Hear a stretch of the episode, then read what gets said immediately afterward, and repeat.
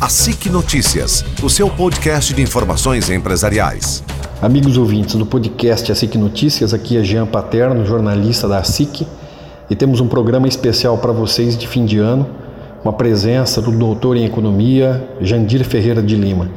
Jandir é um economista premiado, reconhecido em âmbito nacional e que tem bastante assertividade em suas análises e também leituras de cenários.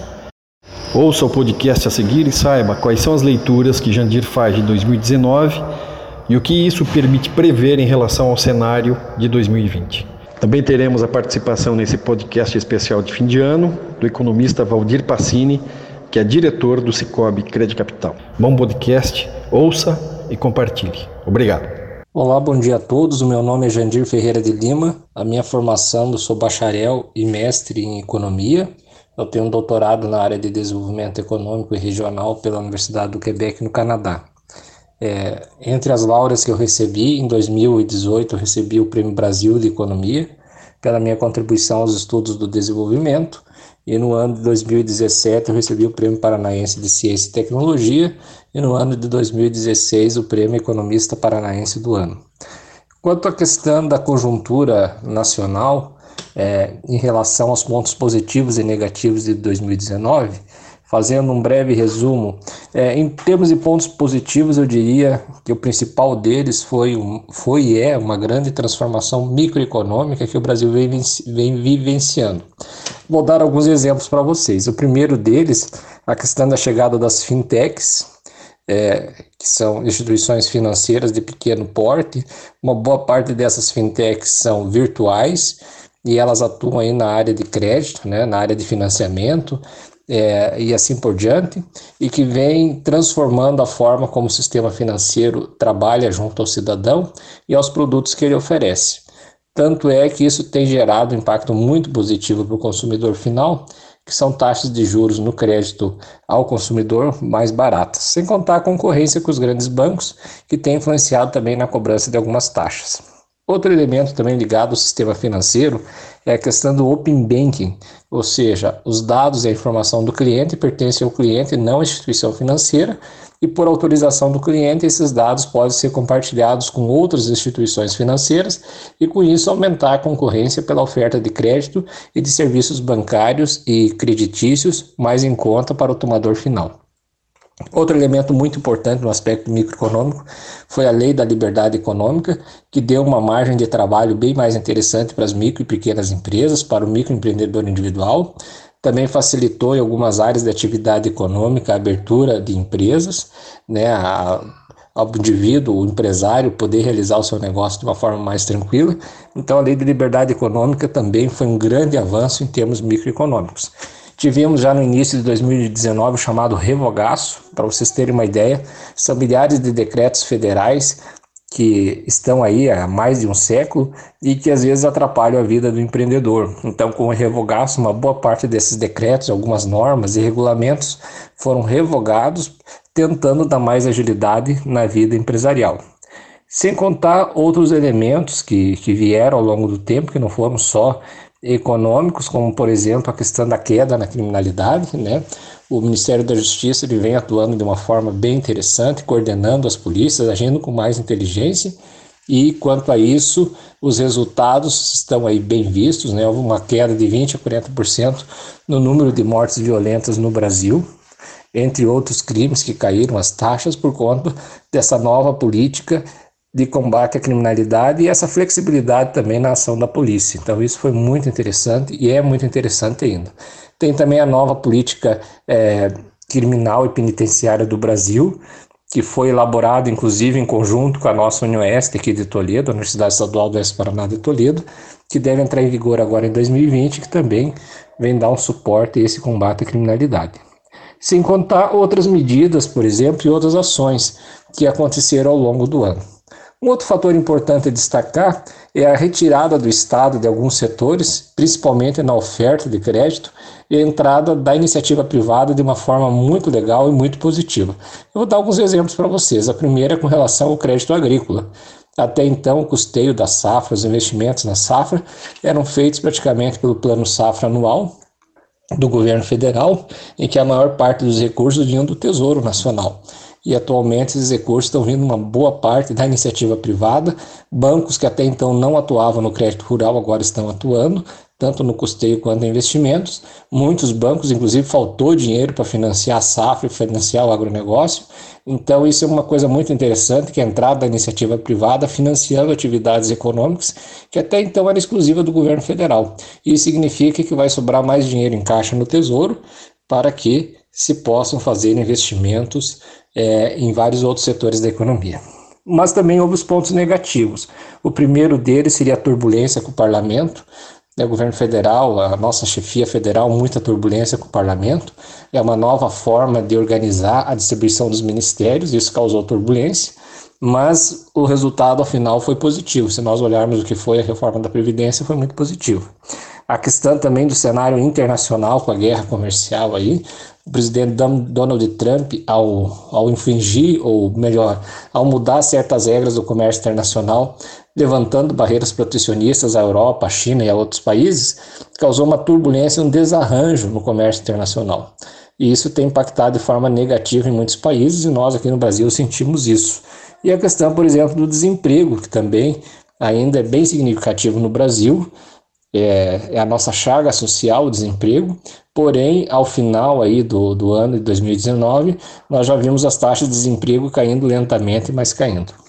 Quais são as perspectivas? No aspecto macroeconômico, há um grande otimismo com relação à retomada da economia, não uma retomada grandiosa, mas continuar essa retomada gradual, ou seja, nós paramos de cair, já voltamos a crescer.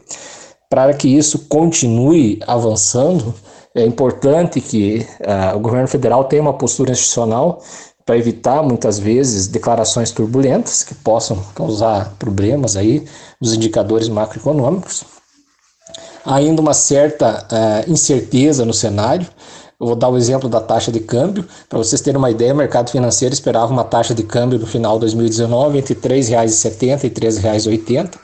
Nós fechamos aí na casa dos R$ 4,00 por conta das mudanças no, no cenário internacional e também por conta do, da questão dos juros internacionais. Então, uma série de fatores que influenciaram na taxa de câmbio que até então era inesperado. Então, vocês vejam o quanto que é um ambiente de incerteza ainda na questão cambial. O que nós sabemos é que o dólar vai continuar bem valorizado em relação ao real, porque é uma tendência por conta é, do perfil das taxas de juros internacionais e também do ambiente de incerteza que mais e mais nós vivemos e a queda de juros no Brasil. A queda de juros aí foi muito significativa no Brasil por conta da queda da inflação. A inflação voltou a níveis de 1996, abaixo de 4%, e se mantiver esses níveis, com certeza a taxa de juros no Brasil vai ficar baixa.